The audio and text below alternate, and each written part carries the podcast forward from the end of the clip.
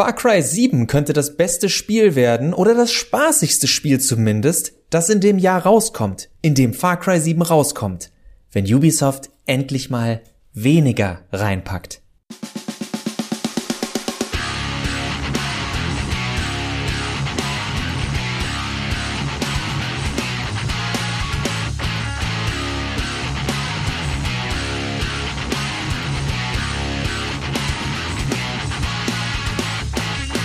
Und damit hallo und herzlich willkommen zu einer neuen Folge von Mehrspieler, dem Podcast über Videospiele auf daran geht die Welt zugrunde.de und Robots and Dragons. Far Cry 6 ist draußen. Die Far Cry. Far Cry. Und es überrascht keinen, weil das Spiel halt auch nicht überrascht. Und das hat Max und mich dazu veranlasst, ein bisschen über ja, Open-World-Spiele, Sandbox-Spiele nachzudenken. Aber zuerst Tokio. Game Show 2021 ist eine Spielemesse in Japan. Und damit haben wir dann auch unsere alljährliche Anspielung auf diese Spielemesse, über die wir dieses Jahr nicht reden werden. Stattdessen, oh man, schon wieder über Open World. Wir haben erst vor kurzem über das Thema gesprochen und wollen das heute tatsächlich nicht als komplettes Recycling, sondern wieder mehr als eine Art Sequel verstanden wissen. Ich muss ja sagen, ich habe ich hab immer das Gefühl, wir haben vor kurzem erst über Open World gesprochen, aber ich glaube, das liegt in der Natur der Sache momentan, oder? Es liegt in der Natur der Triple A oder der Hochglanz Videospiellandschaft. Geschichte, Trend, wie man es nennen will. Es ist halt die Art von Spiel, die gefühlt äh, die Prestigespiele bei den großen Studios lange gewesen sind und weiterhin sind und wo jetzt auch immer mehr kleine Studios meinen, äh, dann machen wir es doch einfach mit einer großen Map und ganz vielen Activities, um die User Experience zu erweitern. Und äh, wir haben erst vor kurzem darüber gesprochen, über dieses ganze, okay, diese Spiele sind vollgestopft, diese Spiele äh, bieten dir ganz viel, aber sie machen eben genau das, was ein Yakuza dann gerne macht. Viel von allem, die ganze Palette, das Buffet ist voll oder Johannes sagte im Vorgespräch auch, es sind nicht nur einzelne Attraktionen, sondern hier ist gleich ein ganzer Vergnügungspark. Ist uns doch egal, wenn ihr das Geisterhaus doof findet und die ganze Zeit nur Autoscooter fahren wollt. Wir haben trotzdem 50 Attraktionen reingehauen. Und ja, Ubisoft hat sich jetzt, jetzt können wir, jetzt können wir nicht nur sagen, wir ahnen es schon, sondern jetzt haben wir es gesehen. Ubisoft äh, hat mit Far Cry 6 einfach genau wieder das gemacht. Viel von allem. Und wir fühlen uns da äh, traurigerweise bestätigt, dass anscheinend bei immer mehr Spieldesignern oder Spielstudios oder Executives dieses Denken, das schon gar kein Fokusgruppendenken mehr ist. Es ist kein, was ist gerade das angesagteste? Oh, Shooter, dann machen wir jetzt bei Call of Duty den besten Shooter, sondern es ist, oh, was ist gerade angesagt? Keine Ahnung, lass uns einfach alles reinkloppen. Irgendwas werden die Leute schon mögen. G ganz so heftig nicht, das ist jetzt mit Absicht überspitzt. Ja, ja, aber ich glaube, das, das Problem ist äh, tatsächlich so ein bisschen, dass man, äh, wir haben kurz darüber gesprochen, Max im Vorfeld, äh, dass man vor allen Dingen bei der Far Cry-Reihe ab Far Cry 3 den Eindruck hat, dass sie letztlich immer dasselbe Spiel machen, nur bestimmte Elemente halt so ein bisschen remixen und vielleicht mal das Setting irgendwie erweitern, äh, aber das auch nicht tatsächlich, finde ich, sinnvoll nutzen, dieses Setting. Ähm, also wir hatten äh, Hope County, wir hatten Mittlerer Westen der, der USA, da weiß ich nicht, das war mir zu zahnlos, äh, was die um was der Umgang mit dem Szenario angeht. Jetzt haben wir ein fiktives Kuba und da wurde ja auch schon gesagt, ja, natürlich gehen wir da jetzt nicht so wirklich drauf ein, ist ja alles nur fiktiv und wir wollen hier Spaß haben und so weiter. Man hat immer diese, diese Elemente mit äh, dem Bösewicht, mit den äh, witzigen, in Anführungsstrichen, äh, Neben, Nebencharakteren, die ich nie wirklich witzig finde, sondern immer nur übertrieben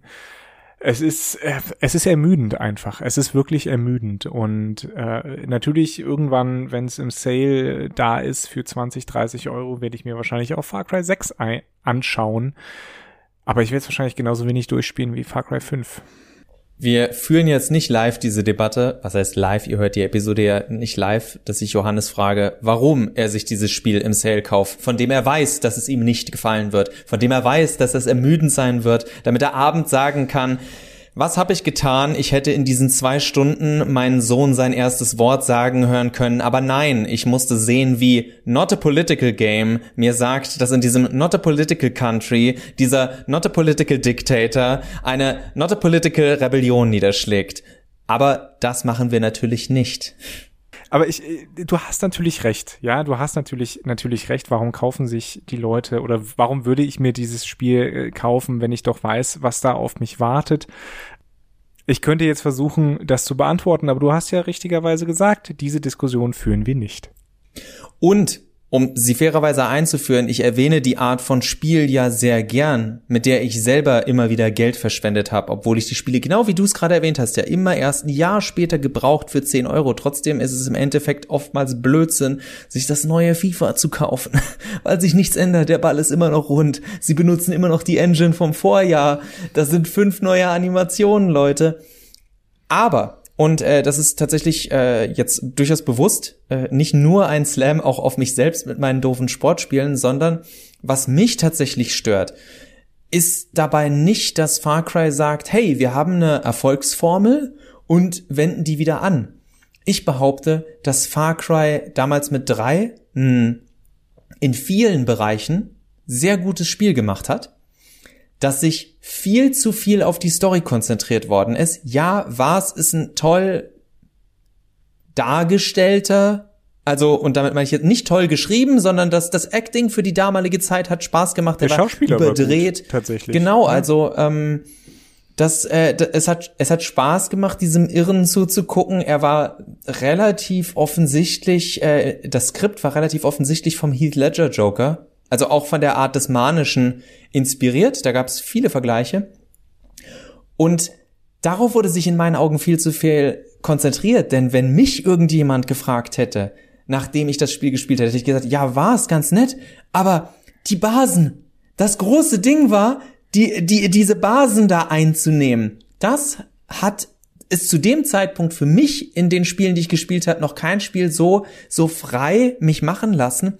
Und äh, ich glaube ja tatsächlich, dass äh, erst später mit einem Patch auch die Möglichkeit kam, dass du diese ganzen Basen zurücksetzen konntest. Also du kannst die ja einnehmen, du kannst aber einstellen, dass die alle wieder den Bösen gehören, damit du sie neu einnehmen kannst, weil das die Sache war, die am meisten Spaß gemacht hat. Niemand redet über, hast du die 150 Muschelfragmente gefunden? Hast du die 30 alten Bierflaschen gefunden?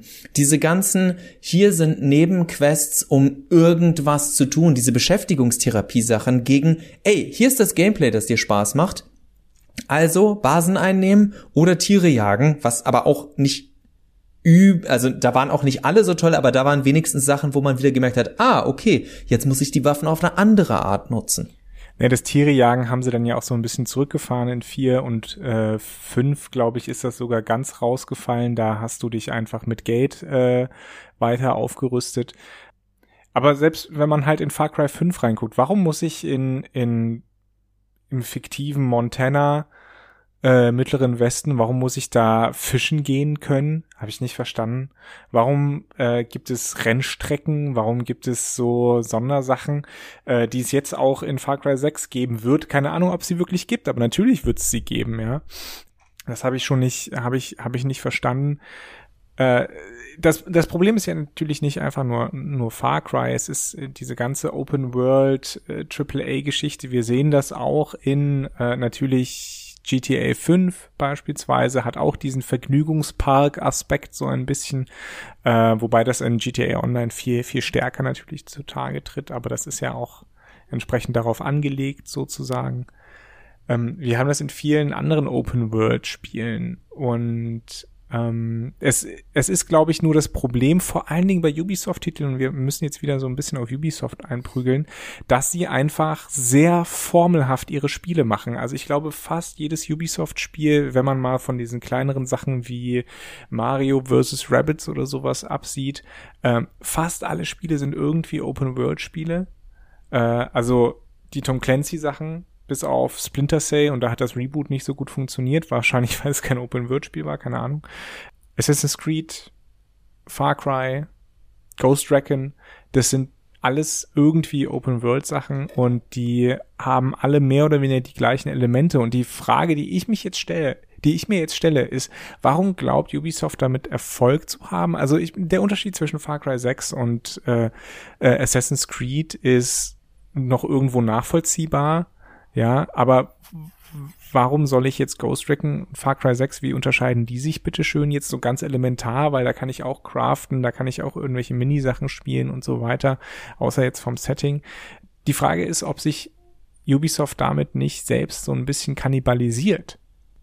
Bestimmt. Also bestimmt tun sie das. Mir ist es dann halt, also wir, wir predigen jetzt seit Jahren und müssen auch nicht groß drüber reden, dass Ubisoft-Spiele sich alle sehr ähnlich anfühlen. Bei Far Cry und Assassin's Creed kann man dann schon froh sein, oh wow, falls du lieber First Person oder falls du lieber Third Person spielst. Plus natürlich noch andere Unterschiede in Sachen, wie sich das Gameplay spielt. Also Assassin's Creed viel langsamer, behäbiger. Man steuert so einen Geralt-Tank. Nein, ganz so schlimm ist es nicht. Aber da habe ich jetzt ganz elegant äh, die Brücke geschlagen zu einem weiteren Spiel, das ich da reinnehmen möchte, dass wir nicht nur über, über Ubisoft reden, und wo man ja ähnliches beobachten kann, dass äh, Witcher 3, was sehr gerne gelobt wird für, oh, guck mal, das ist das Open-World-Spiel der letzten sieben Jahre oder fünf Jahre, was weiß ich, sucht euch einen Zeitraum aus. Und auch da äh, wird ja dann gesagt, ja, und wie viel es da zu tun gibt. Wow, und das ist alles so gut. Und ich denke mir, nein, das ist nicht alles so gut. Ich weiß genau, was ihr meint. Der Pos das Positive überwiegt. Es ist dieses, ja, was Johannes und ich machen, hat natürlich auch immer ein bisschen was mit Nitpicking zu tun. Aber, und genau das ist das, was wir meinen, wenn man lange genug beschallt wird, dann fällt auch den Leuten, die nicht so wie Johannes und ich eine Schraube locker haben und die ganze Zeit über sowas nachdenken, dann fällt das wirklich jedem auf, wie wir jetzt eben an der Rezeption von einem Far Cry 6 sehen. Jedem fällt langsam aber sicher auf, oh, Schon wieder das gleiche. Dabei dachte ich diesmal nach dem Trailer, dass alles anders wird. Aber alles, was ja ausgewechselt wird, ist, hier ist ein anderer Bösewicht, hier ist eine andere Stadt, in der ihr seid. Es ist das Assassin's Creed Prinzip. Es wird nur die Oberfläche gewechselt und alles darunter ist das gleiche. Ihr könnt noch so einen schönen Anzug tragen oder ein Kleid oder was auch immer euch gefällt. Die Person, die es trägt, seid immer noch ihr. Das heißt, wenn ihr euch benehmt wie immer, hat sich nichts an der Situation geändert, außer dass ihr euch benehmt wie immer in einem anderen Kleidungsstück. Also, das Aussehen verändert sich, die Eigenschaften aber nicht. Und das ist das, was dann halt ins Gewicht fällt. Einem Witcher 3 hat man diverse Sachen durchgehen lassen, einem Cyberpunk dann nicht mehr weil man sich gedacht hat, hey, warum haben sie denn nicht nur die guten Sachen von Witcher 3 umgesetzt? Warum auch die ganzen nervigen Sachen aus Witcher 3? Ja, weil niemand drüber gemeckert hat und äh, CD Projekt Red dachte, äh, wir machen einfach genauso weiter wie vorher, hat doch gut geklappt. Naja, aber Cyberpunk ist 2077. Cyberpunk 2077 ist da ja auch ein gutes Beispiel für eben diesen Vergnügungspark-Aspekt. Da mussten alle möglichen Sachen rein. Ich habe kein Review von diesem Spiel gelesen. Ich habe aber auch nicht viele Reviews von diesem Spiel gelesen, äh, das gesagt hat, ja, das Crafting-System fand ich super. Alle haben gesagt, warum ist da Crafting drin? Brauche ich nicht. Ja, ähm, und mit Cyberpunk 2077 stimmen auch noch ein paar andere Sachen nicht. Aber das ist, und das predigen wir auch seit Jahren, äh, seitdem wir uns äh, auch immer, predigen wir seit dem letzten Mal, wo wir über Open World gesprochen haben, ähm, diese Spiele müssen halt so groß sein und deswegen müssen sie eben nicht nur eine Achterbahnfahrt anbieten, sondern gleich den ganzen Vergnügungspark, einfach damit möglichst alle Geschmäcker alle vermuteten Geschmäcker, muss man dazu sagen, alle vermuteten Geschmäcker angesprochen werden, äh, weil das Spiel eben Geld machen muss. Es muss seine horrenden Entwicklungskosten von mehreren Millionen US-Dollar einfach einspielen in relativ kurzer Zeit und deswegen muss es so ein großes Publikum ansprechen. Aber ich würde behaupten, das braucht es gar nicht. Da würde ich zustimmen, denn dann gucke ich mir eben Spiele an wie die PlayStation 2-Ära der Grand Theft Auto-Spiele, äh, durchaus auch GTA 4 und im Kern durchaus auch noch äh, GTA 5. Das sind alles Spiele, die sich sehr, sehr gut verkauft haben und das nicht wegen der du kannst jetzt auch noch Tennis spielen. Also 5 ging schon in eine Richtung von, sie haben mehr reingepackt, weil die Ressourcen und das Geld da gewesen sind. Ich behaupte aber mal, und das sieht man auch an GTA Online, also an GTA 5 Online, dass viele der kleinen Spielchen, die es in 5 so gibt, so wie das Yoga-Minispiel oder so, das macht niemand im Online-Spiel. Die, die Leute spielen das Kernprinzip und leben das aus, was sie sonst früher eher selbst machen mussten es gibt genug Leute, die in GTA, also A, äh, natürlich, die gespielt haben, ey, so viele Sterne kriegen wie möglich und dann mal schauen, wie lange ich überleben kann. Es gibt aber auch Leute, die sich gedacht haben, hm, diese beiden Hochhäuser stehen nah nebeneinander.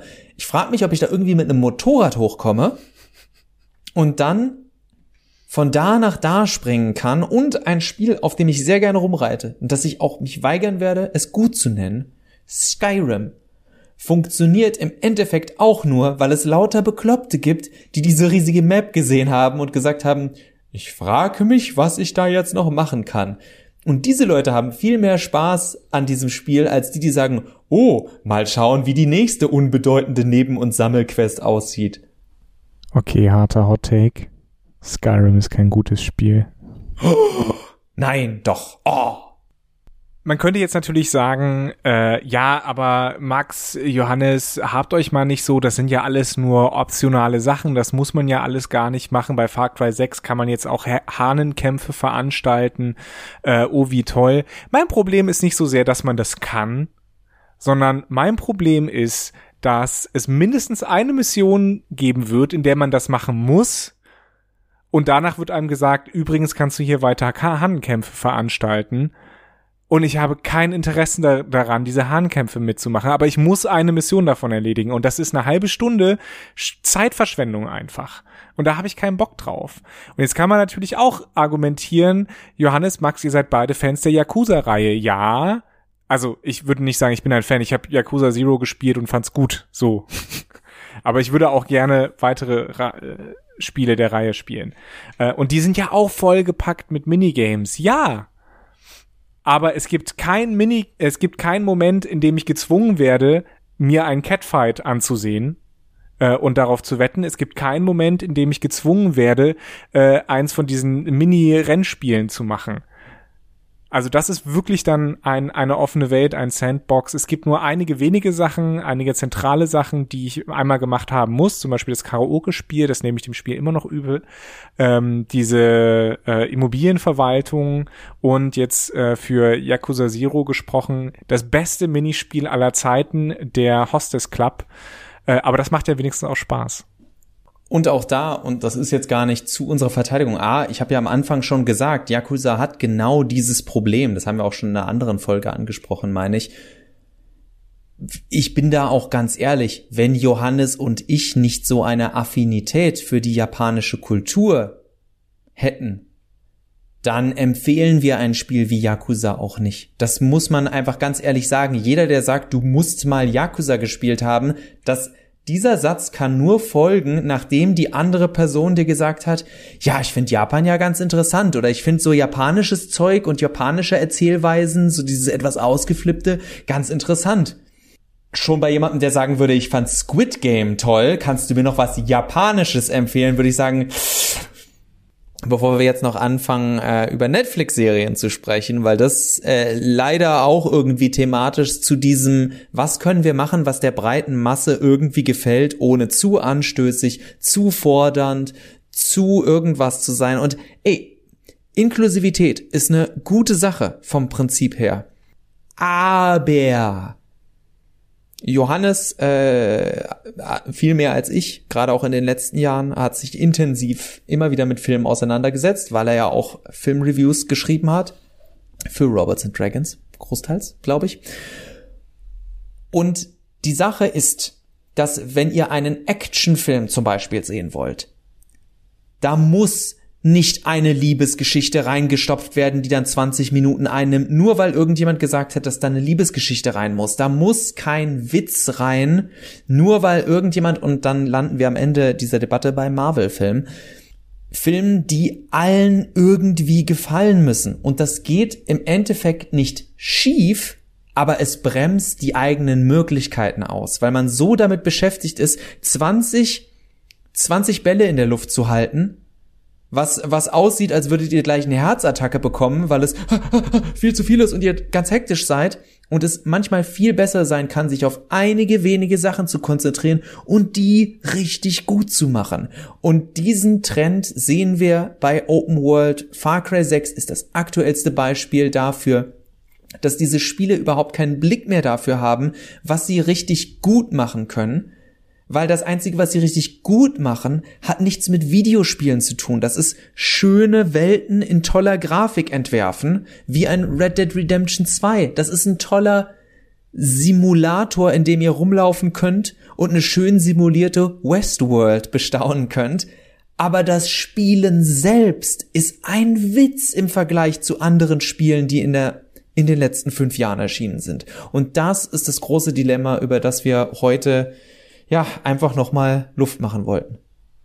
Und letztlich können wir auch da, und da werden wir jetzt, werde ich jetzt zumindest bewusst politisch, äh, letztlich können wir auch da natürlich festhalten, das ist einfach eine Funktion dieser Kulturindustrie Videospiele, dass äh, diese Spiele eben keine keine handwerkliche keinen handwerklichen Qualitätsanspruch mehr haben, ja, so wie der Tischler von nebenan stolz darauf ist, einen guten Stuhl hergestellt zu haben, äh, sondern das sind Produkte, die von einer ganz großen Vielzahl an Leuten, die die selbst von ihrer Arbeit eigentlich entfremdet sind, auch wenn es Digitalarbeiter sind, wenn es äh, Designerinnen und Programmiererinnen sind, sind sie ja doch entfremdet, weil wenn du das ist ein altes Beispiel, ne? Aber wenn du jetzt beispielsweise äh, an Far Cry 6 arbeitest und deine Aufgabe ist es, drei Jahre lang die richtigen Plakate zu gestalten,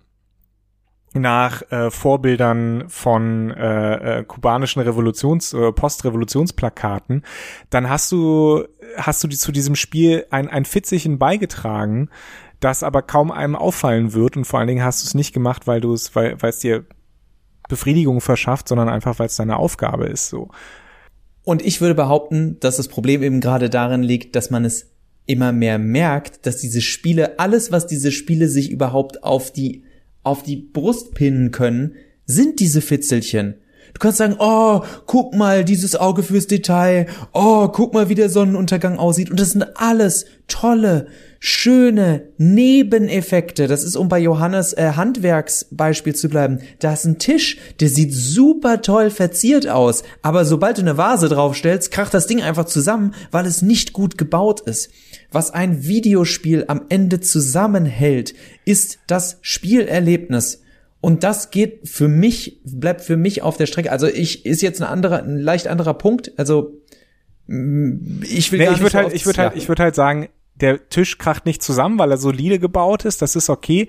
Aber er hat halt irgendwie, wie soll ich sagen, er hat zwei Tischbeine mehr, als er brauchen kann und ist gar nicht so funktional, wie er eigentlich aussieht. So, äh, das, das, das wäre eher meine Richtung, ja. Ähm, und was ich schlimm finde, ist, dass wir halt angekommen sind, äh, das ist jetzt äh, im Vorfeld von Far Cry 6 wurde jetzt nicht darüber berichtet, dass da viel Crunch gelaufen ist. Ich hoffe auch, dass das, dass das der Fall war, ähm, dass es für alle eine halbwegs äh, entspannte Entwicklung war. Aber trotzdem haben wir diese riesigen ähm, Firmen, das ist ja nicht nur Ubisoft, das ist äh, EA, das ist äh, Microsoft, äh, das ist Bethesda, die ja zu Microsoft gehören. Da sind auch viele Studios von Sonys, das ist vor allen Dingen auch Activision Blizzard, diese Blutsauger. Äh, die nehmen junge, talentierte, leidenschaftliche Leute und pressen sie einfach für ihren eigenen Profit aus. Und es gibt so viele Leute, glaube ich, die auch nach den großen nach den großen Diskussionen um Crunch in der Industrie die Spielindustrie verlassen haben, eben weil diese Umgebung so ausbeuterisch einfach ist, ähm, dass wir sagen müssen, die, für unser, für unsere Unterhaltung werden auch durch solche riesigen Vergnügungsparkspiele Leute einfach gesundheitlich und psychisch kaputt gemacht und das ist es einfach nicht wert, so. Wenn euch das alles scheißegal ist, was ich absolut verstehen kann, es ist mir nicht scheißegal, aber es ist mir in dieser Debatte tatsächlich scheißegal, weil Johannes und ich auch arbeiten und an genug Stellen waren, wo Leute jeden Tag ausgebeutet werden. Also buhuhu, es ist überall schlecht. Ähm, was ich sagen will ist, die Sache, worum es uns heute geht, ist in erster Linie ja, dass da Leute eventuell auch kaputt gearbeitet werden, was auch immer. Ich will es anders noch hinzufügen egal ob das so ist oder nicht, unser Punkt ist ja, dass sie sinnlos verschwendet werden, weil niemanden interessiert, ob das Spiel jetzt drei Frames besser läuft oder nicht. Da sind dann wieder 300 laute YouTube-Kommentatoren, die wegen sowas rumheulen.